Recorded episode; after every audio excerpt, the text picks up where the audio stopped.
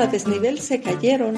Decían que, que llegaban las máquinas a sacar los escombros y sacaban así como, como sacaban con todo y muertos y carros y demás. Y utilizaban todo eso como relleno sanitario. El tipo envió una foto, no me gustó, le dije, no eres mi tipo, pero eh, tú sabes, tengo una peste cabrona, así que le dije, como tú dices que lo que quieres es Woman, esto es lo que yo quiero que tú me hagas, ¿verdad? Que baje allá abajo y me haga venir. Bienvenidos al podcast cucubano número 98. Estamos a ley de nada para llegar al número 100. No sé, en el número 100 vamos a tener que hacer algo. Vamos a tener que traer de nuevo a, César para que se duerma o algo. es un chiste interno. Quizá, quizá nuestra invitada no, no ha escuchado a César dormido, pero eh, yo lo jodo demasiado con eso. Yo creo que por eso ya no ha venido más. Pero esta semana tenemos una invitada bien especial. Yo la invité por Twitter, que es por donde ocurren todas las cosas buenas en el mundo, ¿verdad? Y todas las cosas terribles, porque Trump también por Twitter manda mensajes. Terrible, fatal, fatal. Pero esta semana tenemos con nosotros en Cucubano a Maicia Chavert. ¿Cómo estás? ¡Ejele! ¿Qué es la que? Yo estoy bien buena, ¿y tú? Yo, yo no voy a decir que estoy bien buena porque yo tengo que ser humble, pero... Lo que pasa es que una de las cualidades de ser humble es ser honesto. Ah, bueno, ¿verdad? Pues Así que, por, eso, por eso es que yo estoy bien buena. Pero hola, gracias, gracias por la invitación tuitera. Aquí estamos. Pues yo vi, te vi ahí en Twitter y yo dije, coño, este parece que debe tener historias buenas, ¿verdad? Yo tengo un sexto sentido para la gente que tiene buenas historias. Eh, Ajá. Y, y nada, te escogí. Yo espero que no me haya fallado mi sexto sentido. Yo espero que tu sexto sentido tampoco te haya fallado porque... pues yo no sé, pero si, si las historias te hacen como la foto que estoy viendo en Twitter tuya, de verdad que vale la pena porque tu foto en Twitter, es más, esa es la foto que voy a poner, vayan a cucubanopod.com para que vean la foto de, la foto de Skype, porque la foto de Twitter es distinta. No, no, no, sí, claro, claro. Tienen que ir al, al, podcast allá, al, website, para que vean la foto tuya, porque esa es la mejor foto de todas las personas que he tenido de invitados en Skype, por Skype. Eh, yo creo que esa es la mejor foto, definitivamente. Mira, y, y la gente se pregunta, la gente se está preguntando quién es ella, ¿verdad? Porque... Oye, ¿verdad? Eh, ¿Quién es esta charra que está aquí? ¿Quién es esta chica? Así que yo quería que tú nos contaras, ¿verdad? ¿Quién tú eres? Pues, ok, eh, Maicia Chabert, eh, yo soy una comediante wannabe, eh, también soy nueva en este mundo de los podcasts. Boricua. Eh, soy boricua, sí, de pura cepa. Yo ¿En la diáspora? no te escuché. En la diáspora. En la diáspora, eso es así. Yo soy nacida y criada en Bayamón. Eh, me mudé para Texas cuando tenía 23 años. Llevo aquí 14 años. Sí, estoy viejita. Tengo 39. Anda por carajo. Yes, ya mismo, ya mismo voy para a los 40, pero o sea que tú, viniste, tú viniste para acá un año después que yo vine y viniste para acá antes de que la gente se empezara a ir de Puerto Rico. Sí. Cuando todavía la cosa estaba más o menos decente en Puerto Rico. Exactamente, como cuando irse era como que, ah, diablo, se fue, a todo el mundo. Sí, sí, sí. Mi hermana me dijo que yo estaba loco. Mi hermana, cuando yo me vine para acá, para Puerto Rico, me dijo, mira, tú sabes, te voy, tengo que sentarme contigo para decirte esta cosa. Tú sabes que es probable que tú nunca regreses a Puerto Rico si te vas, ¿verdad? Y yo le dije, sí, eh, y me dijo, ¿y sabes que pues eso eso va a ser tu vida, de que vas a estar por allá? Y yo le dije, sí, sí. En, pues aquel, mira, momento, en aquel momento estaba persiguiendo una vagina y eso ah, es la razón pues ya, más ya, importante. Ya. Mira, dicen, dicen, aquí se puede hablar malo. Aquí se puede hablar como tú quieras. Ok, dicen que un pelo de crica jala más que una soga de barco. Así mismo es. Y es, y es cierto. Ay, y es cierto, y es una que no tengo ahora, eh, ¿verdad? Pero conseguí una mejor. muy bien, qué chico inteligente este. Sí, sí, muy sí, bien, muy bien. Me busqué una boricua, pues, pero es que las boricuas son difíciles, está cabrón. Son... Las mujeres están cabronas, por eso es que yo no salgo con ellas. No, no, las mujeres y los hombres también son unos putas. sí, pero los hombres me los gozo. Ah, bueno, eso sí. Por lo menos el mío me lo gozo.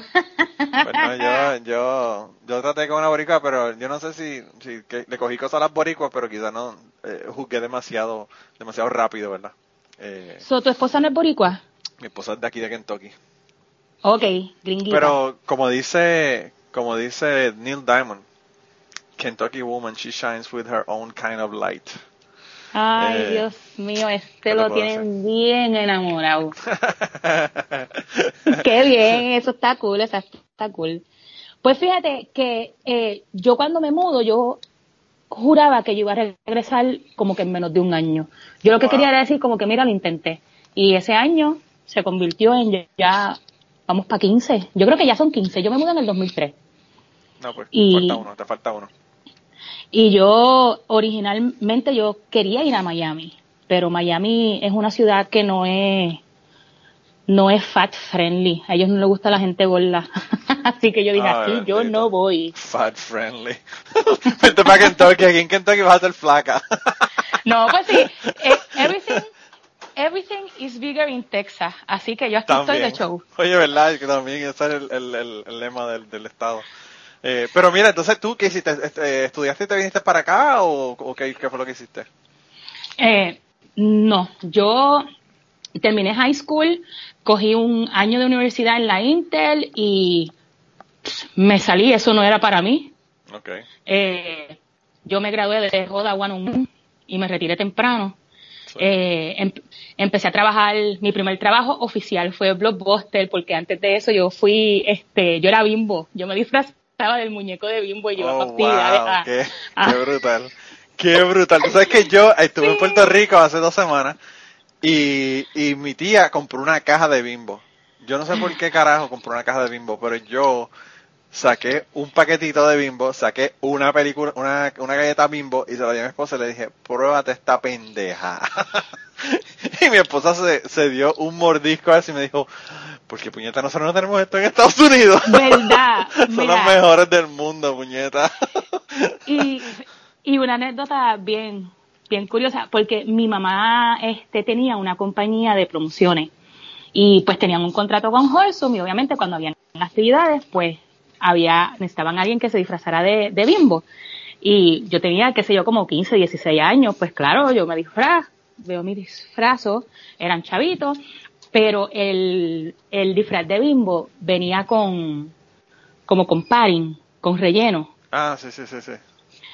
pero yo no lo necesitaba porque yo yo traía el relleno entonces entonces en las actividades cuando ponían este reggaetón y toda esa cuestión pues yo pegaba a bailar y, y yo le daba el trata bien chévere hasta que empezaron a decirle a mi mamá que querían la misma persona que había ido a esta actividad y cuando mami Ah. chequeaba era yo, so, yo me volví en la bimbo oficial.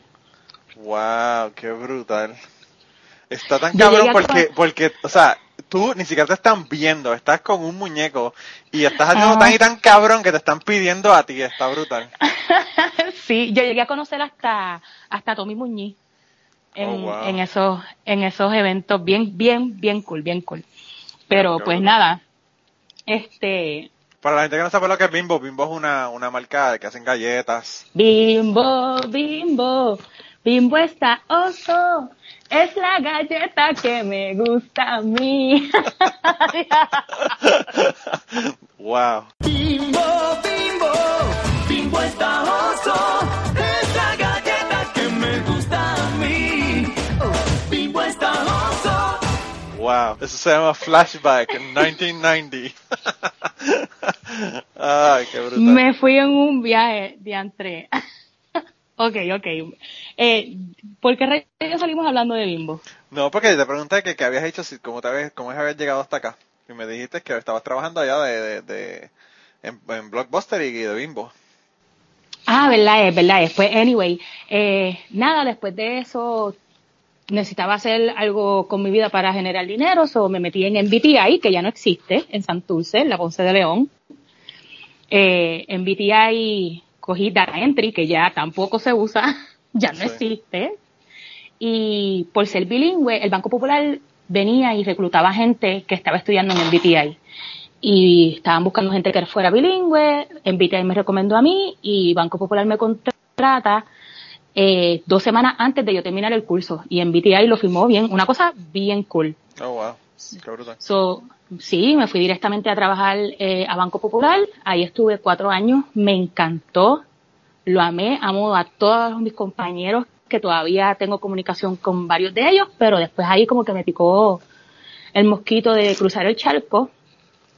Y traté Miami, fui a Miami a una entrevista de trabajo en el Banco Popular de Miami, estuve hablando con, con el gerente y todo un par de meses antes de que se diera la entrevista y cuando llegué y entré en la oficina, el tipo me miró de arriba y abajo, él vio, diablo, esta gorda, yo no voy a poder hacer nada ahí, y no me volvió a mirar a los ojos durante toda la entrevista, loco. Wow, qué cabrón.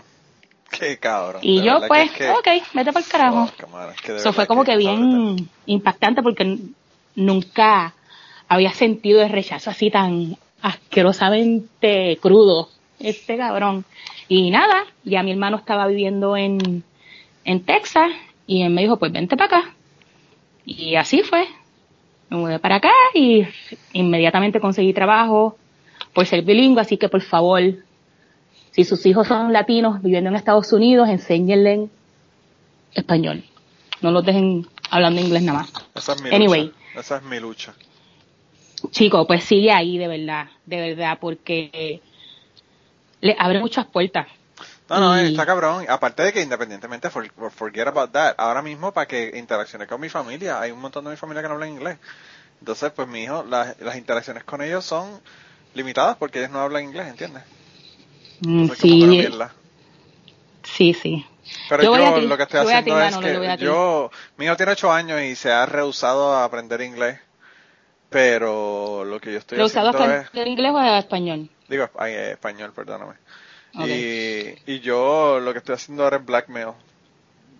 Eh, Lo que sea necesario. Sencillo, sencillo blackmail. Empiezo a enseñarle al otro hijo y cuando el otro vea que el otro es más que, yo- que yo porque está, sabe inglés y español y yo solamente sé inglés, pues quizás sea Ah, mira qué bien.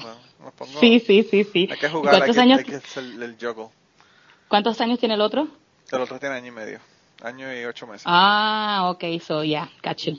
Okay. Y es la, Eh. la época también para enseñarle. Pero fíjate, sin embargo, yo, yo estaba leyendo un artículo que dice que, aunque la, la persona no habla el idioma, se hizo un estudio con niños con, con chino eh, y que eran eran niños eh, americanos que cogieron a los niños y le pusieron, cuando eran bebés, de nueve meses a año y medio, cogieron a una persona y que él fuera y todos los días le hablara una hora en chino sin ellos entender lo que estaban haciendo ni nada. Y los niños no aprendían a hablar, obvia- obviamente, porque era solamente una hora. Pero dicen que luego hicieron un estudio, le enseñaron chino cuando tenían ya edad escolar y determinaron que los niños aprendían chino más rápidamente cuando fueron expuestos al lenguaje, aunque no lo hubiesen aprendido eh, en el momento que fueron expuestos cuando eran bebés. Y Mira a mí me qué pareció cool. eso bien extraño porque realmente uno pensaría que, que no, que es lo mismo, pero aparentemente sí hace, hace la diferencia de tú hablar español aunque ellos no lo hablen, eh, cuando luego deciden aprenderlo. Pero, bueno. Mira qué Eh, bufiado. pero de todos modos estoy, estoy jodiendo, estoy jodiéndolo para que aprenda inglés, amigo, para que aprenda, para que aprenda español. Y ahora mismo la esposa me dijo que, que quería que yo le enseñara español también. Eso no, no he decidido si lo voy a hacer o no. ¿Aprender qué? Español. La Ah, esposa, ah, la para esposa. que sí, bueno, exacto, eso eso puede backfire. Eso puede backfire. Aunque ella ya lleva 10 años conmigo y ya ella, eh, yo dice, tal, estabas contando tal y tal cosa, ¿verdad? Y yo, sí. Ella no sabe, pero más o menos sabe de qué estoy hablando. Hay veces O sea que que- entienden más de, uno que, de lo que uno se cree. Aparte que ella cogió 3 años de español en la escuela superior, o sea que, sí, ella sabe algo. Ten cuidado, quizás te están cogiendo de pendejo. Ten Sí, no, pero cuidado. yo no tengo nada que ocultar. ¿Qué carajo? Yo Muy no, te- bien. no tengo nada que ocultar en el, en el, en el podcast. Imagínate en, en mi vida con ella, menos todavía. Muy, muy, ¿Cuánto Mi tiempo hermana- llevas con ella? Eh, nosotros nos casamos en el 2006. Vamos para 11 años ahora en diciembre. Nos casamos el día del solsticio de invierno en el 2006. Whatever that means. Bueno, el solsticio de invierno es el día más frío y más, más largo, la noche más larga. Ok. ¿Eso fue a propósito o...? Fue totalmente a propósito. Ok. Eh, ¿Por qué? Digo, mala mía, yo sé que este es el podcast tuyo, Ah. te estoy haciendo preguntas yo a ti. una cuestión simbólica, porque pues, en, en el momento en que tú estás en el solsticio de verano, el sol está más cerca de donde tú estás y por lo tanto por eso es que el sol eh, hay, hay más luz, hay, el día es más largo y lo opuesto ocurre en el solsticio de invierno, pero cuando tú tienes el solsticio de invierno es la noche más larga, pero desde ese momento en adelante la luz comienza a aumentar eh, todos los días hasta que llega el solsticio de verano. Entonces pues la luz comienza a aumentar por la cuestión de mayor brillantez, estamos en el momento más oscuro, pero vamos hacia, hacia la luz y toda la cuestión de simbolismo. Mira que. Ah, Y la gente me dijeron que estaba loco porque era un día ahí medio raro, pero bueno. Yo Está- eh, he hecho cosas bien interesantes en solsticios. Es- Eh. está cursimente cool. sí, y yo lo hice al aire libre en diciembre, porque lo hice en un sitio ahí, en un hotel que, que es cerrado y tiene como un patio interior inmenso. Y entonces, pues lo hice al aire libre, pero dentro del hotel, en ese área donde tienen, dentro del hotel que es un patio interior. Eh, pero, pero sí, no, es el Nice. segun- de, de todos modos es el segundo matrimonio, o sea que para mí era como que, pues, vamos a ver qué pasa ahora. Pero El bien segundo tuyo. bien. Sí, el segundo mío, el primero de ella. Ok. Eh, y, y nada, ya vamos para 11 años, así que la cosa está funcionando muy bien. Por conseguir que que, me, que me aguante las pendejadas, vamos a ponerlo de esa manera. Y que sigan, que sigan y que sigan muy bien. Que sigan muy Sí, no, ya, ya yo no puedo divorciarme ya porque tengo tres bebés y entonces, pues tú sabes. La diablo, esa pensión. pensión va a estar bien cabrona. Sí, sí, tengo que estar con ella. Sí. O tienes que esperar hasta que estén viejos. Qué cabrón, ¿verdad? ah, mira, y entonces, eh, pues háblame de tu comedia y de tu podcast, ¿verdad? Obviamente, porque quiero que me comentes sobre el podcast también. Mira, chico, eh, ha sido tan, tan fucking loco y todo ha sido tan rápido y todo ha sido tan gufiado y siento que, que, que si hay alguien, si hay, existe algún fan de Maíz allá afuera que haya escuchado mi podcast que va a decir, aquí, aquí, mira, aquí, aquí viene esta cabrona otra vez con el mismo cuento, así que pues mala mía, se lo van a tener que volver a chupar. Pero yo no me lo creo, en verdad. Eh, el año pasado, en el mes de abril, yo estuve en Puerto Rico porque mi hermano se casaba allá, mi hermano en ese momento vivía aquí también en Texas, y ya ah, había despertado en mí la curiosidad de hacer el stand-up. Déjame intentarlo, déjame pues hacerlo una vez y ver qué tal me va. Y en ese momento estaba, Trépate aquí, estaba pasando en Puerto Rico. Y yo dije, coño, voy a hacer esto. ah, y nada, si, si, si me va mal, pues qué carajo. Regreso para Texas, nadie me conoce, sigo todo cool. Ya más o menos yo había entablado eh, una amistad con, con Chente y eso me hizo sentir como que un poquito más cómoda. Fui para Trépate y me metí una presión bien cabrona porque entonces decido que voy a llevarme a todos mis sobrinos que son súper jóvenes, están entre 21 y 25 años, eh, bueno, en aquel momento 20 y 25 años, que si yo soqueo me van a tripear por el resto de mi vida y nunca me van a, Claro, claro, claro. no me la van a perdonar. Pero si sales bien, vas a ser su héroe. Eh, continuaré siendo su héroe porque yo soy la titi más cool del mundo. Dicho por ellos, nada es por, es por joder, pero es que yo estoy gufia. Eh, eso sonó bien bicho, se supone que te rieras, pero gracias Manolo, gracias. Pues, Me estoy riendo, No, lo que pasa, no, lo que pasa es que mm. tengo el, el mute para que no saquen sonido de acá y no lo escuchaste. no quiero esa risa mentirosa tuya. No, pero pues nada, eh, me trepé, estaba bien nerviosa, bien cabrón y hacho después que que, que escuché la primera la primera risa de la gente, ahí fue como que wow, esto es lo que yo quiero hacer, yo no quiero dejar de hacer esto. Y que by the way, lo voy a tirar en medio, si van a YouTube, busquen porque las gorditas estamos gufiadas y van a ver esos primeros cinco minutos de stand-up en la vida mía. Y, mano, después de ahí, olvídate, regresó para, regresó para Texas. Eh, yo había ya intentado hablar con productores acá para que trajeran a Chente y aquí, pues, hay mucho, para ser, para no, anyway, me decían que no, porque, pues, ah, pues es que no se puede hablar malo y todo está yo, mira, váyanse para el carajo. Pero nada, Que no se puede Eh. hablar malo, como aquí no, los lo, lo, este, stand-ups gringos no hablan malo. Ujú. Fuck that, mano. Pues entonces, mala mía. Entonces, eh, resulta que dale fast forward como que otro año, Chente ya tiene la gira por Estados Unidos y yo veo que va para Austin, Texas. Y Austin a mí me queda como a tres horas. Yo como que, ok, pues nítido. Yes. Pego a buscar a ver quién caramba quiere traerlo para Dallas.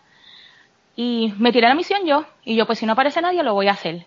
Y empiezo a averiguar y a buscar sitios. Cuando vi que era algo que yo podía como que costear, porque ese era mi mayor miedo. Yo pensaba que iba a ser una cosa fuera de este mundo. Y yo, wow, yo puedo hacer esto. Me arriesgo bien cabrón, pero que se joda. Y así fue. Eh, reservamos un comedy club acá que es Jainas, que el único día que estaba disponible coincide con el único día que Chente tenía disponible. Oh, wow. Y yo, esto es, esto es meant, this was meant to be. Sí. So, cool. Pues ahí yo vengo y como que, espérate un momento, Mancia, aquí tú tienes una oportunidad. Y eh, hablo con Idel y le digo, mira Idel, pues ya que esto está pasando, yo quiero abrir el show. Y él me dijo, pues claro, so- yo iba a abrir el show de Dallas nada más. Y nítido, no me lo creía, yo diablo, por poco me cago encima, el nerviosismo, la presión que tú has hecho, no es lo mismo cinco minutos que, coño, you know, Abrirle a... claro, claro, Eh, claro. Exactamente. Y al rato me llama Idel y me dice, mira, pero ¿y por qué no abres los otros shows en Texas? Y yo me quedé, pero lo dije que sí a la soltar. Yo, por más caga que estaba, yo entendía que la oportunidad estaba demasiado de cabrona. Claro. Y dije que sí. Y pues nada, y me fui de gira con estos dos locos y hice, um, abrí el show en Austin, que fue el mismo día del juego de pelota de Puerto Rico con, est- con Estados Unidos cuando perdimos la serie. Sí. Wow. Oh, men, eso fue devastador, Qué puñeta. Y, uno ponchó de comedia, está cabrón. No, chicos, entonces, pues yo había preparado, yo tenía preparado 15 minutos, pero entonces ahí a última hora la gente de Boricuas al fin, llegando súper tarde, nosotros queríamos ver el juego, Chente no quería competir con el juego por razones obvias. Obvias, claro. Eh, so, entonces él me dijo, mira, vamos a cortarlo eh, y tírate cinco minutos. Yo no me esperaba eso, yo frente a Chente como que, ok, nítido bregue, yo anda para el carajo que yo voy a hacer. So, esos 15, esos cinco minutos en Austin fueron como quien dice improvisados, mezclando de lo que me acordaba de que había hecho en Puerto Rico más de lo que tenía aquí y sobreviví. Así que eso a mí me hizo sentir muy bien de mí misma de que me tiré esa misión. Wow. Pues nada, eso fue Austin. Después de Austin fuimos para Killing y Killing estuvo cabroncísimo. Killing estuvo bien brutal. Y ahí hay uno de los blogs de, de él, creo que es el 148, algo así, que sale un canto de ese show que él está en la parte de atrás y está explicando que estamos en Killing, estoy esperando, y él abre la puerta y se escucha a la gente riéndose bien cabrón y él viene y dice, Marcia está comiendo culo, y cuando yo vi eso, yo me quería morir como que anda pa'l carajo. No, chicos, te lo digo, yo estoy en un viaje bien cabrón con todo esto. Qué brutal. qué Y pues eso fue Killing. Después de Killing fuimos a San Antonio y el show fue en un restaurante y pues no fue tan bien. Y entiendo que el local tiene mucho que ver. La gente es super Sí. nice, especialmente los de los del restaurante. Y después de San Antonio vinimos para Dallas, en Jaina. Y eso estuvo cabrón. Creo que ese es el blog número 149 o algo así. Eh, que ahí sale cuando... No, está, está cabrón, de verdad. Eso estuvo brutal. La gente aplaudiendo, eh, gente se paró gritando y como que hice trampa porque ahí habían un montón de amistades mías también. Pero quedó cabrón, nada. Eh, terminamos esa gira, una experiencia extraordinaria y después de eso, eso eso fue domingo, el último show. Pues el lunes me llegó un mensaje de texto. Hola Maicia, este, no me conoces, pero me vas a conocer. Mi nombre es Alex Torres. Eh, Chente me dio tu número, cuan- tu número cuando puedas, por favor me das un call. Yo sé quién es Alex Torres. Claro, claro. Eh, Aparte Eh, de que él ha hablado, Chente ha hablado incluso en sus blogs de él. Pues él es un, produ- un produ- productor, él, él está en Orlando, él ha traído un montón de artistas aquí hablando también. Eh, Y es comediantes de Puerto que, y Rico. el que ha llevado a Chente allá. Ajá, exactamente. Claro. Sí, él ha traído aquí a... Ay, Dios mío. Raúl Carbonell. Anyway, el super, super cool Alex, de verdad, le, le, le agarré un cariño brutal. Pues nada, yo, yo sé quién tú eres, lo llamo y él me dice, mira, es que tengo una idea para hacer un show, una gira en Texas para ver si tú te quieres apuntar. Y yo me quedo, ¿qué está pasando? ¿Qué es esto? Y yo, pues claro que sí. Y entonces era él, Cheche TV, y yo, y el, el show, el tour se iba a llamar, se llamó Los Heavyweight de la Comedia Boricua, porque somos los tres gordos. Y yo, esto es perfecto, Sí. excelente. Y, Wow. y, y nuevamente yo la única nena que me fascina. So, de los cinco minutos del estreno que hago en Puerto Rico, a los 15 minutos que hago para el opening de Chente, a media hora para el show de los heavyweights. Y, mano, yo con la cabeza bola. Y entonces, eh, eso, lo de Chente fue en marzo, lo de los heavyweights fue en abril. Eso fue back to back. Wow. Y con los heavyweights fuimos a Killeen, que estuvo súper cabrón otra vez. Fuimos a Houston y terminamos en, en Dallas. Ay, qué, y pues después de eso, eh, en ese transcurso entre, entre la gira con Chente y la gira con los heavyweights, ahí es que empiezo el podcast.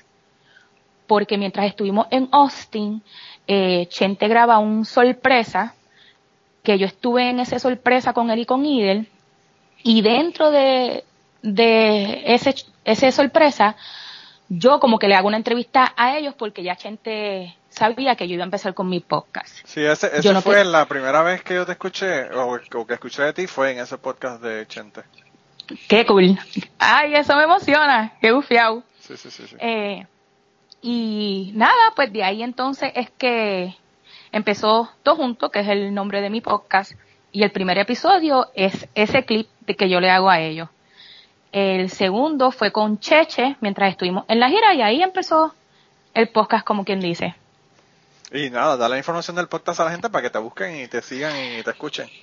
El podcast se llama Todo Junto. Así mismo y se escribe Todo Junto. T-O-J-U-N-T-O. A ver, Y le volen. consiguen en todos lados, ¿no? En todos lados que se consiguen podcast. Eh, yo sé que está iTunes, Google Play. eh, para los que no tienen iPhone, hay una aplicación que se llama Podcast Addict. Y sé que ahí lo pueden eh, bajar. Yo no estoy segura. Creo que no está en SoundCloud. Para mí que eso. iTunes y Google Play. Sí, no, pero en iTunes, si lo tienes en iTunes, si lo tienes en Google Play, sale en cualquier aplicación de podcast. Sale en cualquier Eh. aplicación de podcast, búsquenlo todos juntos. Donde mismo están escuchando este podcast, ahí lo pueden buscar y lo encuentran. Yo tengo Pocket, Cast, Pocket Casts, o Cast es el nombre de, en, de esta misma aplicación para iPhone, y, y aparece así mismo. Usted- ustedes ponen esto junto y sale, sale, la, sale el podcast. Y ahí lo pueden Pues acá ya escucharon el chico, así que vayan para allá. Eh, gracias por dejarme mencionarlo en, en tu podcast, pero voy por el episodio número 12 y estoy estoy bien culeca porque eh, me voy a tirar en medio un par de gente que tengo en el podcast. ¿Puedo? Claro. Eh, Jorge Castro y Alfonsina Molinari, eh, a René Monclova. Alfonsina Morena Sí. tiene un coco con esa mujer. Chico, ella es súper cool, puñeta. Ella tiene una cara, y Alfonso, si, si escuchas esto, mala mía, pero es la realidad. Ella tiene una cara de bicha. Y uno piensa que esta es la mujer más come mierda del mundo. Para Pues esa nada. cara de bicha es la que a mí me gustaba. Nada que ver, la chica está súper cool y René es una cosa aparte, una, wow, de verdad que... Y mientras estuve en Puerto Rico, aproveché y también tengo, está Chicho, Eric Chicho Rodríguez, está el papá de Chente, esa entrevista quedó bien cabrona, y Papá por ahí... Está bien cool. Yo hablé con él porque yo, yo trabajaba en corretaje cuando estaba en Puerto Rico. Y eso es lo que él hacía. Entonces, Oh, pues, yes. pues yo hablé con él de, de todas las cabronadas que, que pasan en, en las casas de corretaje, porque, mano, mira que pasan locuras, de verdad que está brutal. Yo no podría con ese estrés, mano. Yo trabajaba en operaciones, o sea que realmente mi trabajo no era bregar todos los días con clientes peleándome, pero, mano, yo una vez yo estaba, trabajando en Prudential Securities, cuando Pruden- Prudential Securities tenía Securities, ahora es Prudential Insurance nada más, ellos se lo vendieron a Wacovia Securities. Y, yo no sé qué después hicieron Wacovia si vendió su división o qué de Securities, pero el caso es que yo trabajaba con Prudential. Y eh, en una ocasión yo estaba eh, en operaciones y el, gerente de operaciones que tenía una oficina al lado donde yo estaba, tenemos una puerta que conectaba operaciones con su, con su oficina y había una puerta hacia afuera donde entraba el, público. Y, y él, una doña se puso a gritarle, pero a gritarle e insultarlo. Eh, y el tipo la sacó para el carajo, le dijo que se fuera para el carajo de, ahí, que le iba a llamar la policía. Yo dije, anda para el carajo, ¿qué carajo pasó aquí? Eh, y entonces el, tipo, un tipo cristiano, super cool, super calmado, pero ese día la tipa le Que tú- colmó, le colmó que- la, la copa, ¿verdad? Que tú sabes que para que él reaccionara así, eso es que ya... Sí, porque él yo nunca lo había visto de esa manera, nunca lo había visto de esa manera. Y, y entonces él viene para acá y yo le digo, diablo, qué mano, ¿qué pasó? Y él me dice, no, esta doña vino aquí a joder porque tenían una cuenta joint, ella y el esposo. Y tenían cientos de miles de dólares en una cuenta, ¿verdad? Con inversiones y toda la pendeja. Y entonces ellos se fueron a divorciar, parece que ellos, eh, ella, ella le puso el divorcio y el tipo fue y sacó todo el dinero de la cuenta. Y como es una cuenta joint, tú no necesitas la firma de la otra persona para... Mm, para No, sacar ah, nada. diablo. Y entonces ella fue a pelear y él le dijo, yo no puedo hacer nada porque él sacó Él es está su, la es su dinero, de- claro, es, su dinero. Yeah. Él lo sacó y lo desapareció. Y entonces la doña se puso a gritarle e insultarlo y el tipo, mano, parece que des- hasta que le colmó la copa, el tipo la insultó y le dijo que se fuera para allí para el carajo. Wow, diablo, pero qué fuerte, qué mal por la Bien tipa y qué cabrón el don ese. Sí, sí, bien el cabrón. esposo. Bien cabrón, el tipo, el tipo era tierra, parece una- una tierra. Pero ahí yo, ahí yo, ahí yo vi unas cosas en esa casa de corretaje que se fueron una locura. Había un, un tipo que, había un broker ahí en Prudential Securities que tenía que ganar 25 mil dólares mensuales para break even, para poder pagar las cuentas y that's it. Vete pa'l carajo. Sí. Ese estrés. ¿Tú sabes qué es eso? Eso está cabrón. El tipo tenía dos casas, tenía eh, un, un eh, BMW que solamente habían tres en Puerto Rico y uno era de él. Tenía un bote, tenía una casa en Miami. Eh, Una cosa, pero una, un salvajismo. Entonces No, era como que todo el principio de mes era comiendo mierda y jugando golf con los clientes y las últimas dos semanas, semana y media del mes, eso era una obsesión, una locura para sacar el dinero que tenía que tener, sacar para poder cuadrar su mes. Eh, Uy, desastre, uy, uy, desastre, uy. Un desastre, de verdad. Eh, Uy, uy. Y esa gente son tierra. Yo no sé, yo. La experiencia con la que tuve con, con todos ellos era que tenían un chorro de mojones. Realmente. El dinero, el dinero no es para todo el mundo. Hay, hay, hay personas que tienen mucho dinero y saben mantenerse humildes y con los pies en la tierra y otros que se vuelven unos cabrones, así que Sí. yo no sé. No sé, no Eh, sé. Es, es brutal, es brutal. Pero nada. Hacho, pero mira, déjame contarte porque es que anoche pasó algo bien, bien cabrón. Pues cuéntame, cuéntame. Anoche pasó algo bien. Mano, yo, yo no. Puñeta. Ok, eh, sin rodeo. Loco, se me dio entrevista a la Olga Tañón. Sí, lo vi en Facebook. Pu- Puñeta. Vi que lo pusiste en Facebook, te quedó cabrón. Mira, yo no me creo esta mierda. Y, y mala mía, pero esto está reciente, esto está bien fresco, así que yo tengo que sacarme esto del sistema. Te voy a Eh, poner el enlace ahí en, en el, en el website para que la gente que quieran verlo vayan allá y lo chequen. Hacho, sí, excelente. Y yo voy a, yo, mi plan es eh, hacer un, montar un videito chévere y ponerlo en YouTube y eso. Cu- eh, Eso, si esto sale antes que eso, zúmbalo el link y si no, pues yo te doy el, de, el, del, el del YouTube. ¿No? Y lo pongo, lo pongo en Twitter también. Yes. Eh, wow, mano, pero obviamente no fue una entrevista lo suficientemente larga, pienso yo, como para hacerlo podcast.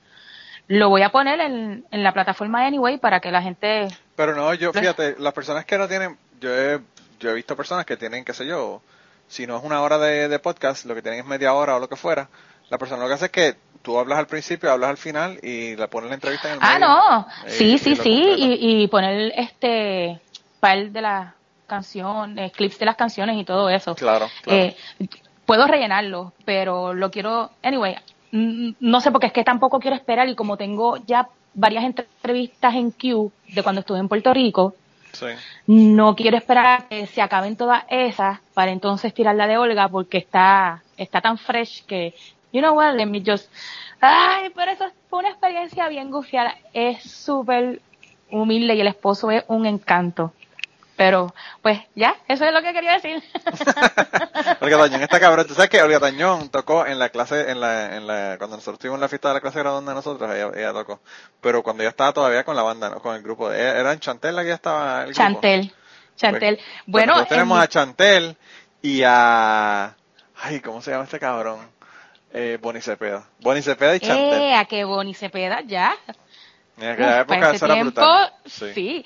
Ve- En, en mi, en mi prom estuvo Grupo Manía. Oh, wow. Sí, sí, sí. En aquel tiempo estaban empezando.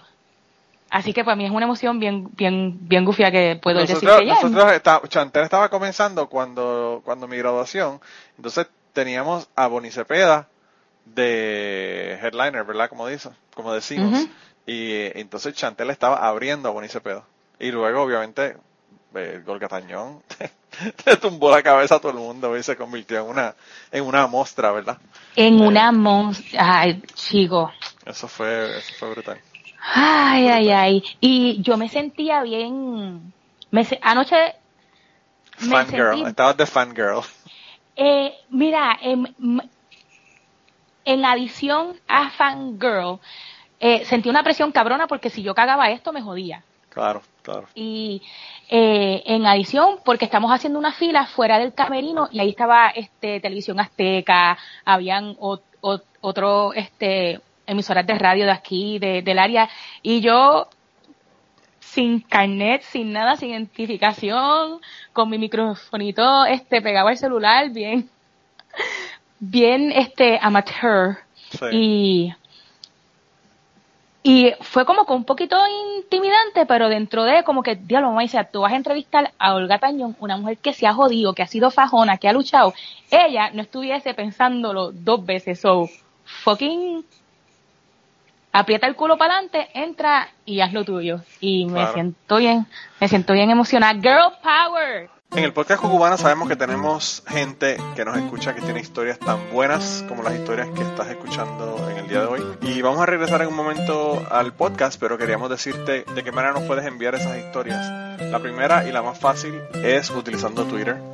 En Twitter nos consigues en CucubanoPod. También nos puedes contactar por email en cucubanopod.gmail.com. Nos puedes contactar utilizando Facebook. Tenemos una página en Facebook que la consigues buscando Podcast Cucubano. Y además de eso nos puedes enviar tus grabaciones si es que lo que tienes es una entrevista o una conversación que tienes con una persona que quieres eh, enviarnos. Así que anímate, envíanos tus historias y si no, nos contactas y la grabamos contigo utilizando Skype. Gracias por escucharnos, gracias por el apoyo, gracias por las historias y nada, regresamos al podcast.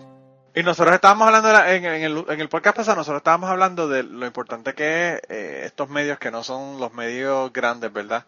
Y cómo el internet, los podcasts han hecho que sea un level playing field. Porque tú no me vas a decir a mí, por ejemplo, que una persona en Puerto Rico no le presta tanta atención a Chente como le prestan al Molusco, como le prestan a cualquier programa de televisión. Eh, y, y si tú te pones a ver, Chente comenzó, con, como tú dices, con un micrófono, un, mixer y una computadora, eh, haciendo podcast desde su casa o desde la- donde estaba la persona que se iba a reunir con él. Y pues ha llegado al nivel en el que en el que está ahora y es influencer como cualquier otra persona, ¿verdad? Y, esa palabra mucha gente la, la odia, pero es una es una persona que la gente está pendiente y que y que lo busca y que escucha sus sus entrevistas y en muchas ocasiones yo pienso que las entrevistas que hacen los podcasts son mucho más a profundidad y mucho más eh, candid que las entrevistas que hacen en la televisión, porque la televisión es todo Sí. promo y tres minutos, tú sabes.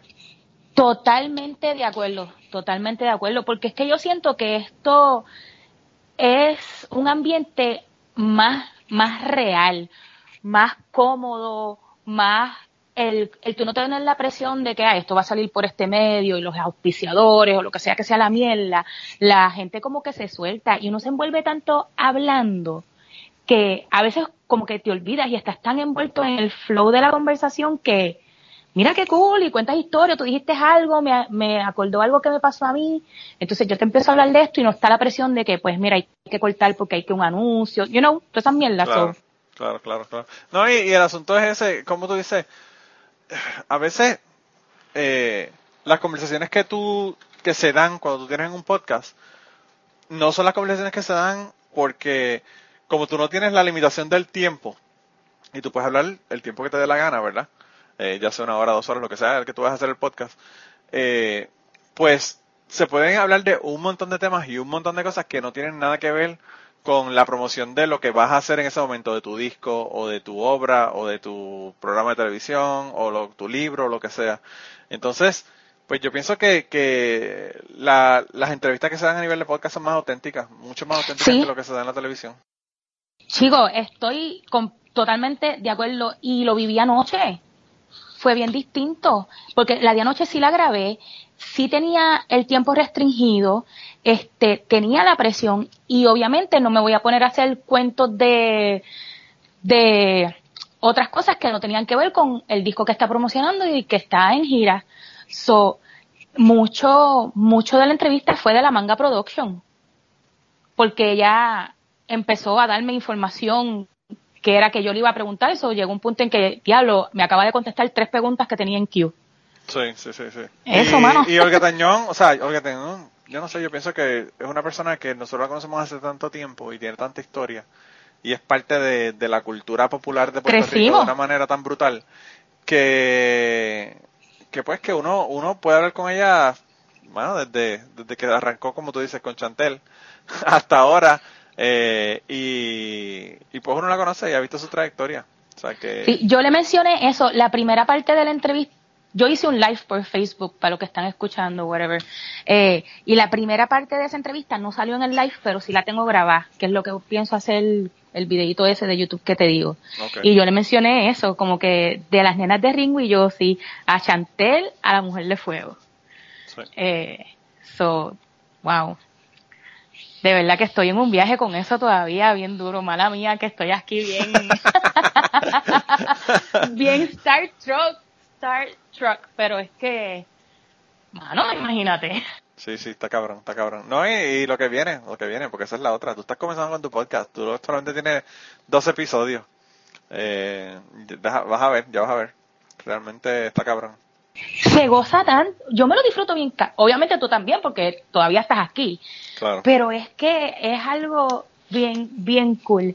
Eh, Nada, mano, no te voy a aburrir con lo que ya tú sabes, pero sí, Yo, sí. yo sí, yo comencé en el 2010 con, con los podcasts y estoy, estoy juqueado tan y tan y tan cabrón. Y no solamente eh, grabando podcasts, yo, eh, yo escucho un cojonal de podcasts, como te dije, tengo, ahora mismo tengo 84, 85 en mi lista de podcasts que escucho. No, Eh, mano. Y, Yo, yo me vuelvo loca. y es porque yo trabajo, yo trabajo procesando muestras en un laboratorio aquí de química. eh, y pues nada, lo que tengo es los audífonos y haciendo mi trabajo con los audífonos puestos. Mira, estoy mirando en mi lista de, de, de podcasts para contarlos y decirte cuántos tengo yo. A ver, 1, 2, 3, 4, 5, 6, 7, 8, 9, 10, 11.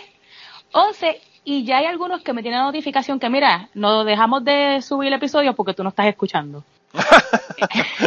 Pues esos 11 eh, son un montón, porque hay mucha gente que realmente no escucha tantos. Eh, la la mayor parte de la gente escucha, qué sé yo, 5, 5 o 10, maybe. A mí me sorprende que hay veces que yo digo podcast y todavía hay gente que no sabe. Sí, lo Es que pasa como- es que, hay, eh, no sé, eh, la, la gente piensa que es tan difícil y es tan fácil, tú te suscribes y en tu teléfono aparece. Lo que pasa es que no todo el mundo tiene un smartphone, no todo el mundo sabe cómo buscarlo. O sea, yo, yo eh, estuve en Puerto Rico, mi hermana, el, el, hay un podcaster que graba en San Salvador, que es de Guatemala, que se llama Chapín, que es de, eh, el podcast se llama Dejémonos de Mentiras. Y, y mi hermana le gusta el podcast de él, pero pues se consiguió un teléfono nuevo y no sabía cómo ponerle el fucking feed al, al teléfono. Y cuando yo fui allá me dijo, ay mira, para que me pongas el feed aquí para escuchar el Chapin. Y, y, y yo lo cogí y le puse el podcast de él en su, en su teléfono. Pero hay mucha gente que son tecnológicamente un cero a la izquierda. Entonces, pues eso yo creo que es la limitación. Pero a medida que sea más mainstream, ya yo no escucho radio. Yo no sé tú, pero yo no escucho nada de radio ya. Bien Eh, poco. Yo Y- escucho la y de- música que tengo en mi teléfono y podcast, that's it. Desde que yo escuchaba, por un rato estuve escuchando el circo en la mañana, pero me, me llevaron a Pam y dejé de escucharlo. Cuando yo, eh, cuando yo me mudé para acá, escuchaba el circo para enterarme de las noticias y qué era lo que estaba ocurriendo, pero era cuando estaba Daniela Dross. Y me afectó tanto que se fuera Daniela Dross que dejé de escucharlo. Pues a mí me afectó tanto que se llevaran a Pamela Noa A que dejé de Pamela. escuchar. Sí. Así Yo escuché a Pam, yo, yo escuché a Pamela por, por como dos años después, pero pues nunca, nunca pude superar lo de Daniela, lo de Daniela Dross. Pero fíjate, Eh, una eh. cosa que te quería decir y que no quiero que se me olvide es que me alegró tanto que tú seas una chica y que estés en los podcasts, porque yo no sé qué carajo es lo que pasa, pero la mayor parte de los fucking podcasters son hombres y, y yo no sé, a mí yo tengo unos podcasts de mujeres que a mí me encantan. Una persona que a mí me encanta es Alison Rosen, por ejemplo, me encanta su podcast, pero yo no sé por qué, como que no hay muchas mujeres haciendo podcasting. Y Oh, alegra, coño, ¿verdad? pues gracias, yes. Sí, porque está cabrón, o sea, eh, yo no sé, a veces, a veces los podcasters, hombre, con los chistes homofóbicos y misógenos y el, y el eh, dick jokes, como que, ah, too much. Otro más. Sí, sí, verdad. Okay, tell me something I haven't Eh, heard before. Hay que, hay que tener variedad, hay que tener variedad y pues, como, como te digo, eh, qué bueno que sea, que sea una chica más que tenga un podcast. Así que, Yay. este, no, chicos, gracias, gracias. No, ya dijo. Ves, es que me no me estás viendo, pero me estoy sonrojando. ¿Cómo se blushing? Sonrojando, Anyway, sonrojando. eso mismo. Mira tenemos gente que, gracias, que hablan gracias. bien, hablan proper en México y en gente que nos escucha de Centroamérica y Sudamérica que dicen, mira, esta tipa no sabe hablar, está cabrón. Oh, wow, pues me van a tripear. Mira que esa fue nuestra, nuestra, bueno, el último comentario que nos enviaron de odio fue por cómo hablamos. Eh, así que ya tú sabes. Es, Eh. es que, sinceramente, el, el idioma de nosotros está bien, bueno, eh, por lo menos el idioma mío, porque, eh, pues, yo soy media cafrecita, pero con amor. Eh, no, y sí, sí, me- el en verdad, el right true, y Sí, todas esas pero- cosas, pues. Pero pues, yo tengo un montón de gente, por ejemplo, yo tengo personas que me escuchan de México y este chico de México, yo tenía un podcast que se llamaba De Cachete y De Cachete era básicamente política boricua. Era una estación radio AM. en, ¿Que en tú tenías? sí. Eh, y, y este chico de México me escuchaba y le encantaba el jodido podcast de Cachete. Y yo no sé si él sabía quién carajo era Acevedo Vilá, yo no sabía quién carajo era Rosselló y el hijo del Mesías, pero eventualmente tú lo explicas y lo sigues hablando de eso hasta que la gente se hacen, ¿verdad? Eh, entienden de qué carajo es lo que tú estás hablando, ¿verdad? Y entonces Sí, yo pero- creo que el problema de la gente es que a veces no te dan la oportunidad de sentarse y entonces ellos pretenden que tú escuches su jerga mexicana, jerga española, jerga de donde sea, con sus palabras que tú dices, ¿qué carajo querrá decir con eso? Pero eventualmente sabes qué es lo que, de qué es lo que está hablando, entonces pues la gente quiere que tú te des Si la oportunidad para ellos, pero no la, la oportunidad para ti. Si le prestas atención a lo que está pasando y a la oración y a cómo sigue la conversación, vas a entender. Claro, De y, que- y- y lo que usas sea- cinco veces y por esas cinco veces le buscas el encuentras el contexto a qué es lo que está hablando. Eh, Sí. Y si no preguntas, puñetas, está Twitter ahí. Está fácil, ¿Qué? que mandar un mensaje. Mira, y decir, ¿qué carajo una pupusa, puñeta? true? Mira, tú- ya tú me has mencionado, so, tú vas por tres podcasts. No, yo tengo un montón. Yo tengo, tres, yo tengo tres en el momento. yo estoy grabando tres ahora mismo. Ok, so sé que es el que es de los ateos. ¿Cómo se llama Sí, ese? ese se llama Ateorizar. A Y Lo consigues en ateorizar.com. Eso es de ateísmo, Entonces- separación de y estado, eh, gente tonta, ¿verdad? Como una señora en el último podcast dijo que su marido se le murió y llegó un becerro a su casa y dijo que era su marido que había reencarnado. Cosas de esas. cosas. Muy interesante. Muy interesante. Eh, y entonces tengo uno, cubano.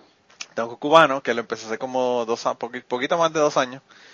Eh, tengo, eh, tenía de cachete, que ya no lo estoy grabando, pero todos los podcasts están ahí y dejé de grabarlo porque me molesté muchísimo con el podcast, salía de mal humor y yo, es que yo grabo podcast para estar contento y relajarme, no para salir estresado.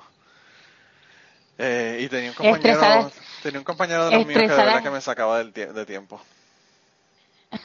Estresada estaría yo tener que estar corriendo tanto podcast, nene. No, relax, eso, eso no lo hace tranquila. Y entonces tengo uno que se llama Polifonía, que es de música. Ay, Dios mío. No, está bien. No, no. Música que Yo no gusta. podría, me vuelvo loca. Eh, Es que no, como no, a mí me gusta hacer es nada, es que, anyway, quizás, quién sabe, pero no, todo junto está bien porque todo junto, mira, está todo junto. ¿Sabes qué es lo que pasa? Lo que pasa es que yo empecé a escuchar podcast. Y empecé a escuchar podcast de ateísmo. Y yo empecé a buscar podcast de ateísmo en español y no encontré ninguno. Y yo dije, puñeta, como no va a haber? Tiene que haber uno. Y hice uno. Después que yo hice el mío, un montón de gente ha hecho podcast, un montón de gente han hecho y dejaron de hacerlo. Y hay algunos cuantos que todavía están. Eh, y ahora mismo el podcast eh, Aterrizar, eh, pues debido a que tengo una bebé que acaba de nacer, pues se me hace difícil y lo estoy grabando solamente una vez al mes, pero era una vez a la semana. Nosotros estamos en 200 y pico de episodios. Eh, Ok, so tú tienes el nene de... Oh, la Tengo- nena es la de año y medio. Tengo un nene de 8, un nene de, de año y 8 meses y una nena que nació en enero. Eh, oh, seis meses. pero fresquecita, fresquecita. Sí, sí, esa misma. Pero ella no me quiere, así que con esa no me tengo que joder mucho. Ella no, ella no, no quiere más que a su mamá. Conmigo, conmigo lo que hace es llorar todo el día. Digo, conmigo no, con todo el mundo excepto su, su mamá. Ok, ok. Pero pues se me hace difícil grabar y entonces pues por eso estoy grabando una sola vez al mes. Eh, y lo que pasó fue que yo empecé a hacer el podcast de ateísmo, pero quería hablar de otras cosas también porque me interesaba hablar de política, me interesaba hablar de otro montón de cosas. Y entonces pues empecé a hacer otros podcasts con esos temas. ¿Entiendes? Y por eso es que los hice. Y por eso es que no se me hace difícil porque son temas diferentes.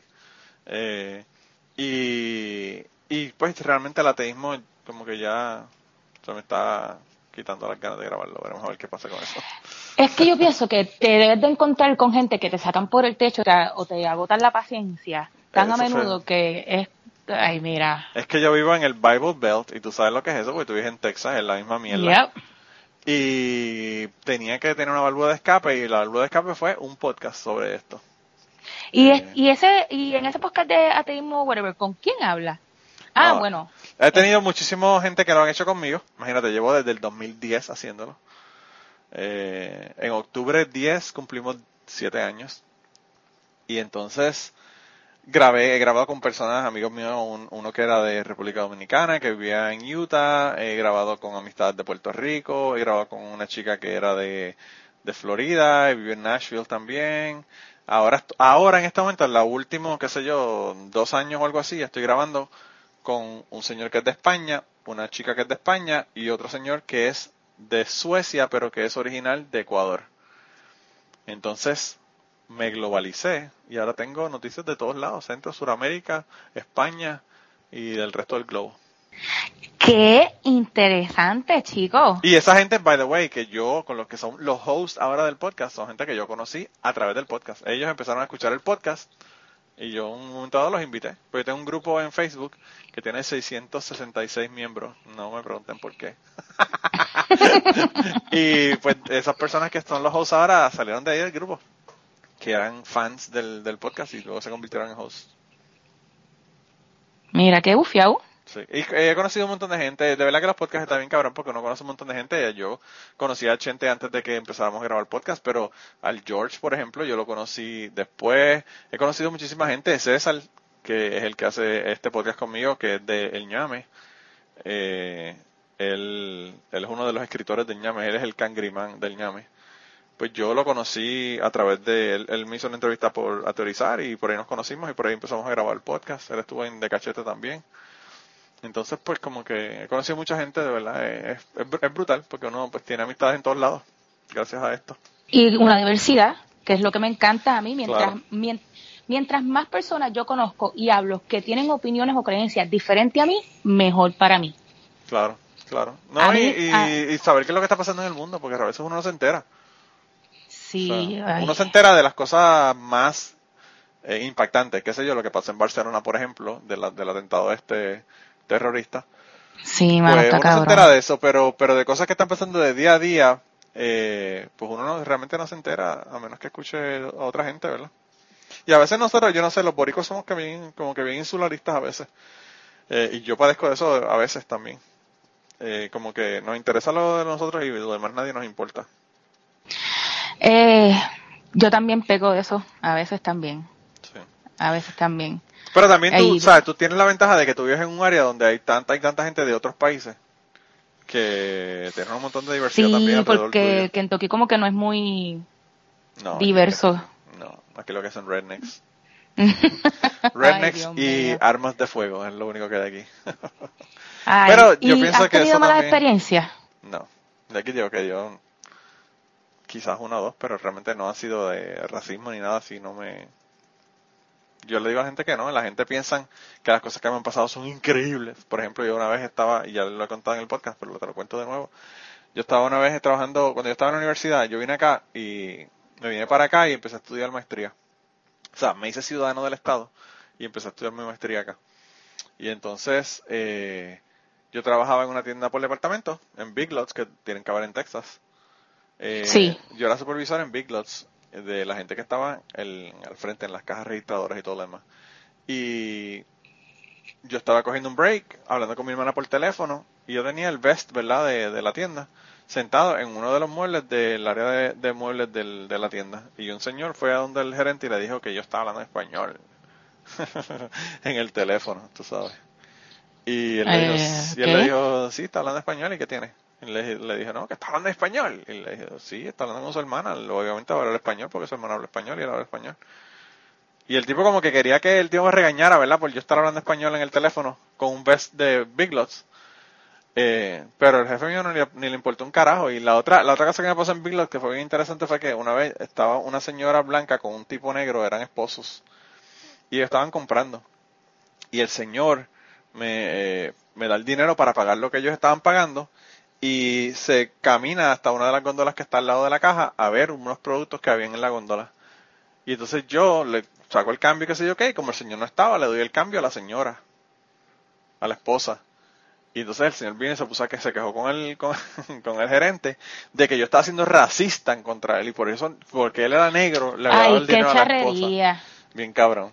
Y entonces yo lo que le dije al tipo fue que yo, eh, yo dije, I'm lowering the food chain. I can't be racist because I'm Puerto Rican and I have less rights than you here.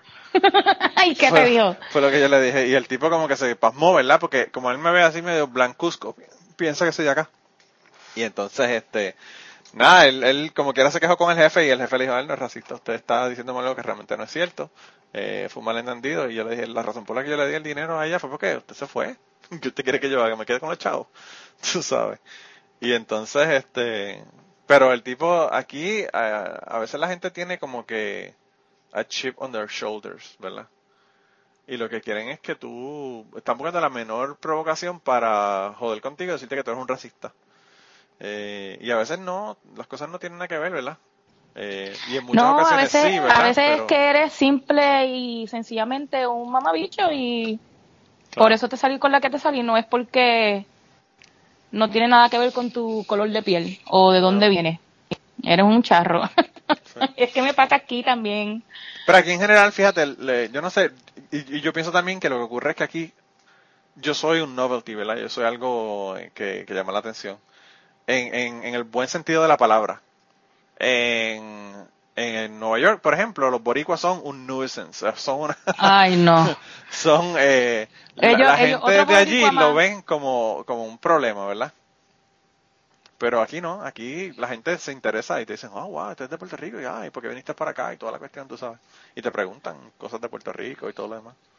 Eh, Ah, no. Aquí ser, aquí ser puertorriqueño es el, ¿de qué parte de México es ese? Claro, claro. Sí, no, tú eres, si, eres, si vives en Texas eres mexicano, si vives en Florida eres cubano, si, vives- si vives en, en LA eres mexicano. Eh, si vives en, en, en Nueva York, o te puede, puede ser boricua, puede ser dominicano, una de las dos. pero, Pero sí, yo, yo no sé, yo revela que no, no he experimentado nada así racista. Eh, lo que sí he encontrado mucha gente que no saben lo que es, pero pues eh, lo he visto como una oportunidad para educar a la gente. O sea, Como debe yo- de ser. Claro, como yo. En vez de enchismar, de enchismarse o empezar, ya. Pues aquí, yo tuve una experiencia, no, no ha sido, no fue algo como que tan malo, pero el primer trabajo que, que tuve, eh, sí vi racismo de mi supervisora, que es de color, hacia los que no, hacia los blancos. Era Oh, al ok. revés. Sí, sí, sí. Sí, porque eso también lo hay. Esa es la pendeja, que ellos se creen que no son racistas con los blancos, pero sí lo son. No, sí lo son y había un favoritismo eh, y, una situación bien, bien, bien tensa y un día yo no podía más y en la hora del almuerzo me fui y no volví. Porque, porque de verdad que me, que, que me cansé y eh, no era tanto en hacia mi persona, porque como yo era, yo soy latina, pues no, no me consideraba blanca, pero alrededor mío y yo, mira, no, yo no voy a hacer, no puedo, no puedo, no puedo.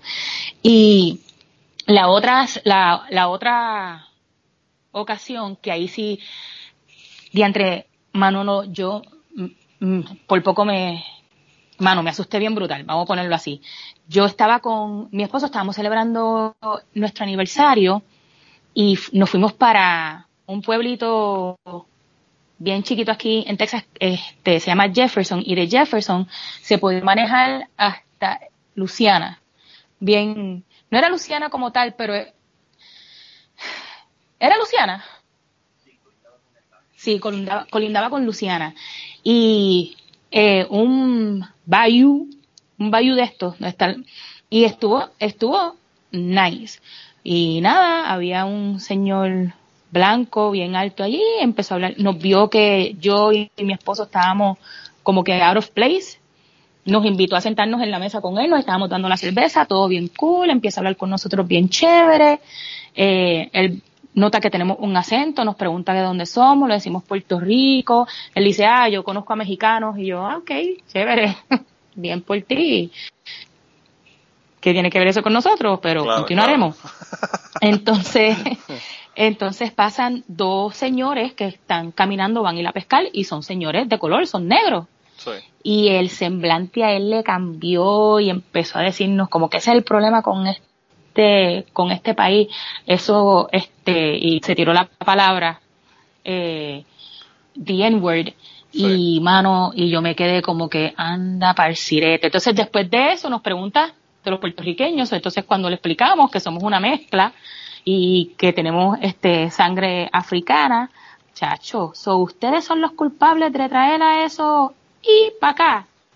Y uff, yo me asusté, él se para para ir a comprar otra cerveza o al baño, no sé qué, y la esposa me mira y me dice con esta cara de, de mamita, arranca y vete. Y a mí dice, tú y tu esposo deberían de irse, pero deberían de irse ahora mismo. Porque parece que ella se está metiendo en palo y no sé qué, chacho Sí, sí, sí. de estas bien pocas ocasiones, este, mi esposo era el que estaba en el baño. Y entonces cuando él llega a la mesa, yo lo miro y le digo, vamos. Tu esposa estaba en el baño, pero tú eras la que estabas cagada en la mesa. Exacto. sí, sí, bien cabrón. Bien cabrón. Y entonces, de estas pocas ocasiones en que yo lo miro, yo le digo, vámonos. Y él, sin, sin tres ni dos, ni me, sí. ni me exacto, ni me cuestionó ni nada, me dijo, ok, nos montamos en el carro y yo creo que estábamos, habíamos estado manejando, él había estado guiando como por 10 minutos y ahí fue que finalmente es como que, ok, ¿qué pasó? Achos, eso no, no se sintió bien. Y Para nada. eso a mí, a mí me ha pasado eso, que ellos se creen que como yo no soy negro, o sea, no me ven Estoy de piel ellos. negra, pues yo soy un racista igual que ellos, ¿entiendes? Y entonces, pues yo no, yo no voy con eso. Y yo conté en uno de los podcasts aquí, eh, hace, qué sé yo, más o menos un año atrás o algo así, de, de un tipo que se puso a hablarme de los simios en Chicago, que se mataban unos a otros. Oh, Eh, wow. Y me dijo, y me dijo que él odiaba los, los queers. I fucking hate, I fucking hate queers, me dijo el tipo. Y yo, eh, porque yo, el, tipo es súper republicano y estaban hablando de las elecciones y la mierda, y yo le dije que yo no entendía cuál era el progreso fue antes de que Trump ganara y toda la mierda, eso fue justo antes de las elecciones, yo creo. Y entonces eh, yo le, yo le pregunté que yo lo que quería era que ellos me explicaran cuál, por qué ellos entendían que estaba más mal en la sociedad, ¿verdad? De lo que estaba antes de que llegara Obama, porque ellos dicen que la cosa está tan mal ahora, ¿verdad? Y Uy, entonces, Dios mío. Y entonces lo que me dijo fue eso, que lo- los los apes que se estaban matando, ¿verdad? Los simios que se estaban matando allá en Chicago unos a otros, que si los, los, los fucking queers, que él no quería que ningún, eh, que ningún maricón fuera con, a- a- al baño de su hija, eh, con la mierda de los transgender bathrooms, ¿verdad? El hecho de los, de los baños de la gente trans. Y, y entonces yo ahí lo que le dije, como ya el tipo, el tipo se puso rojo, el tipo estaba unhinged, como dicen los gringos. El tipo estaba fuera de sus cabales. Eh, y como yo lo vi de esa manera, yo le dije, mira, mano, si ese es tu problema con lo que está ocurriendo en este país, pues de verdad que yo no puedo hablar contigo porque nosotros eh, vivimos en dos universos diferentes. Y entonces, eh, el tipo ya ahí no me dijo más nada de qué sé yo qué. Y al otro día yo me puse a pensar en el asunto y dije, mano, esto está tan cabrón porque este cabrón trabaja con negros aquí, en la planta, y, y las cosas que dice, ¿verdad? Y entonces, eh, pues yo hablé con el de HR y lo llamaron y le dijeron, mira, así que haces otro comentario y te vas para el carajo, así de fácil. Eh, y ahora pues yo soy el, el, el nene malo de la, de la planta porque tú sabes, ya nadie quiere hacer ningún comentario al lado mío porque se creen que yo voy a reportarlo. Ah, Eh, eh, si haces un comentario que está fuera de lugar, eso es lo que va a pasar. Claro, pero yo puedo tener discusiones sobre raza y si las hacemos tranquilos, eh, pues no hay ningún problema, ¿entiendes? ¿Sabes? Pero, cuando tienes pero personas que están trabajando para ti o alrededor Claro. tuyo, ay, mira, yo me pongo histérica, yo no. Sí. Uf. Y el tipo, pues, como te digo, el tipo me había invitado a su casa, a fiestas y toda la pendeja, ¿sabes? No, una, es una persona que hemos, hemos interaccionado incluso fuera del trabajo. Pero pues el tipo está malo de los nervios. Y yo ahora lo que le digo a la gente cuando se ponen malo de los nervios con la cuestión de la política, yo lo que digo, mira, mano, ustedes ganaron todo en las últimas elecciones y todavía están llorando como unos cabrones. Y dicen que los llorones somos nosotros. Mira qué cojones. Es así. Está brutal. Así es, y es, sí, chico, esto se va a poner peor. Yo no, yo, yo estaba bien, bien envuelta, eh, opinando y leyendo y enterándome de todo, y, y yo tuve que quitarme un poco porque a mí me estaba dando estrés.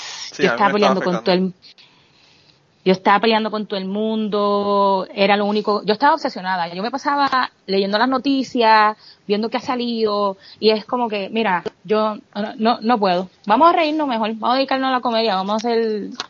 Vamos, Pero la pendeja, fíjate, si te, si te pones a ver, hoy, hoy sacaron para el carajo a Steve Bannon. O sea que va- las cosas van cayendo por su propio peso. Van cayendo por su propio peso.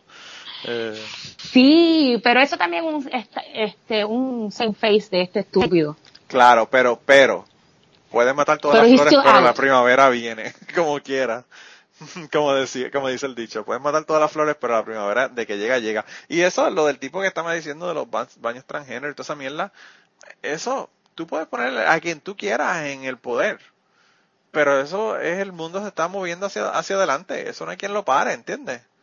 O sea, Somos más los buenos, estoy convencida de que somos más los buenos. Claro, y tú le preguntas a la gente, tú le preguntas a un chamaquito de 10 años, ¿a ti te importa que tu nene, que tu mejor amigo le gusten los nenes?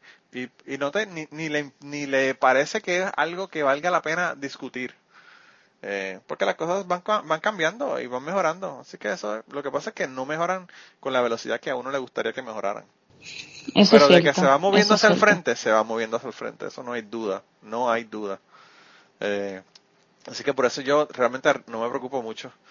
Eh, pero mira, yo eh, eh, no quiero quitarte demasiado tiempo, llevamos ya un poco más de una hora hablando.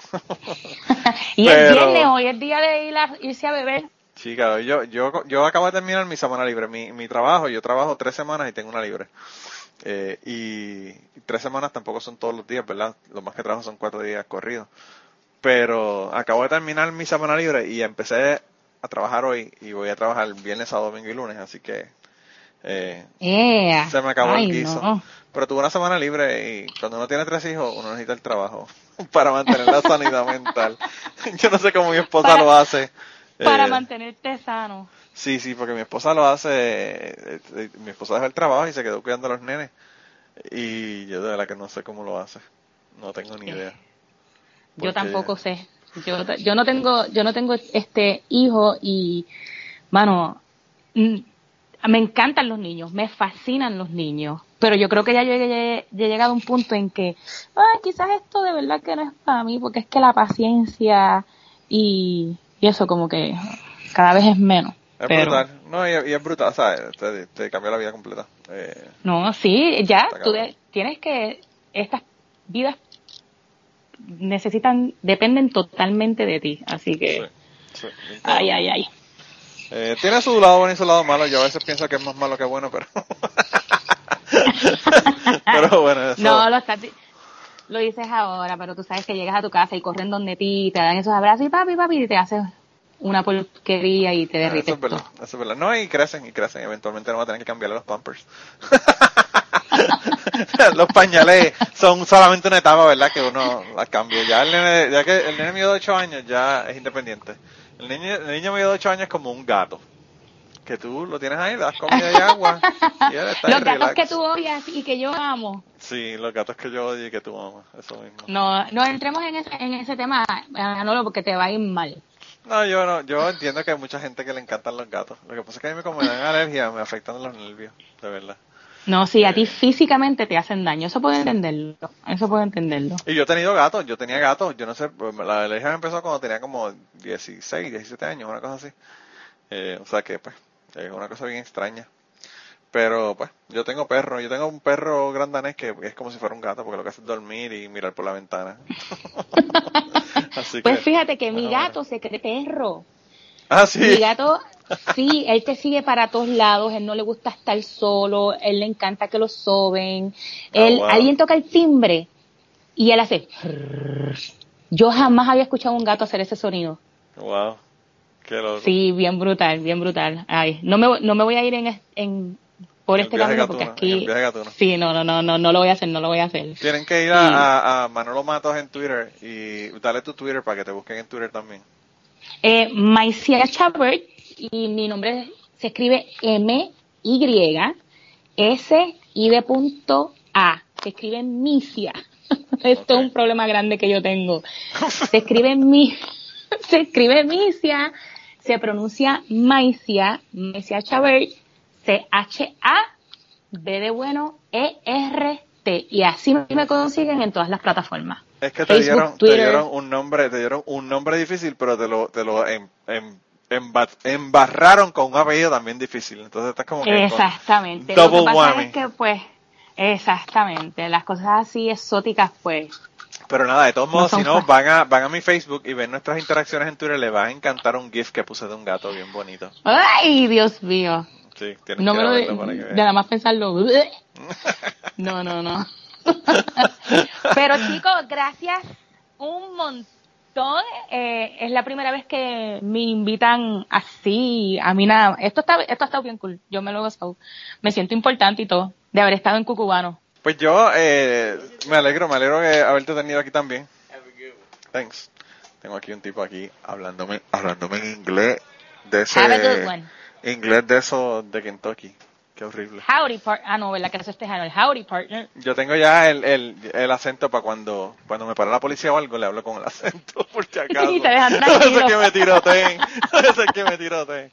Pero, Yo, pero no, lo que te iba a que decir, lo no que te iba a decir es que me alegra de verdad muchísimo que hayas aceptado la, la invitación para venir. Eh, Seguro que sí, espero ¿verdad? que no sea, espero que no sea la última vez. Eh, esto está bien, bien, bien gufiado, la interacción por Twitter seguirá sucediendo, siempre y cuando no me estés poniendo eh, GIF de De, gato. de, de gatos que estén jodiéndote la vida y, y- y con la nariz Sí. goteándole mocos en la nariz. Eh, no, no, no, pero sí, seguimos por allá y a la gente nada, vayan allá, eh, síganla y nada, escuchen tu podcast. De verdad que eh, yo, como te dije, no he tenido la oportunidad de escucharlo todavía, pero es porque tengo un cabrón de largo. Es que como, es que como apenas escuchas podcast, pues sí, verdad, tú casi sabes. no tengo ninguno. Pero ahora ya empecé mis cuatro noches, así que ahora sí voy a poder escucharte. Finalmente. Pero de verdad, de verdad, nuevamente gracias a los que escuchen esto, pues eh, ha sido un placer para ustedes haber escuchado esta entre- Esta entrevista. entrevista. y nada, espero que se repita. La, la entrevista fue doble porque me entrevistaste tú también a mí. Eh, sí, que- esto, viste, esto fue este un teamwork. de ambos lados. Bueno, pues Yes. nada, se cuidan un montón, gente. Nos vemos la semana que viene y seguimos el party en Patreon. Tenemos una- un clip ahí que le vamos a poner de esta entrevista allá, así que tienen que ir allá para que la escuchen. Y Yes. nada, nos vemos la semana que viene. Bye bye. Oh, bye. Y antes de terminar esta semana, queremos darle las gracias a las personas que nos han ayudado con el podcast. Raúl Arnaiz nos hizo el logo y a Raúl eh, sus trabajos los consiguen en homedecomic.com. Así que dense la vuelta por allá y chequen los trabajos de, de Raúl que están brutales. Y la canción del podcast la canta Maida Belén con Rafi Lin en la guitarra y Kike Domenech en el 4. Y eh, queríamos dar las gracias también a ellos por haber permitido que nosotros usáramos la canción para el podcast. Si te gusta el podcast y quieres apoyarnos en el podcast, puedes ir a la página de Patreon de nosotros, que es patreon.com slash cucubano, y ahí puedes hacer aportaciones para el podcast y además de las personas que aporten eh, ahí para el podcast, le vamos a tener material adicional que no va a estar incluido en el podcast dentro de la página de Patreon. Así que dense la vuelta por allá y chequenlo. Gracias por habernos apoyado, gracias por recomendar el podcast, gracias por contarles a su abuela, a su tía, a su mamá y a sus amistades. Gracias por darnos follow en Twitter, porque tenemos muchas personas que nos escriben todas las semanas y queremos darle las gracias a ustedes también, porque sin ustedes realmente, pues para qué vamos a grabar el podcast. Y nada, con eso los dejamos, se cuidan un montón y nos vemos prontito.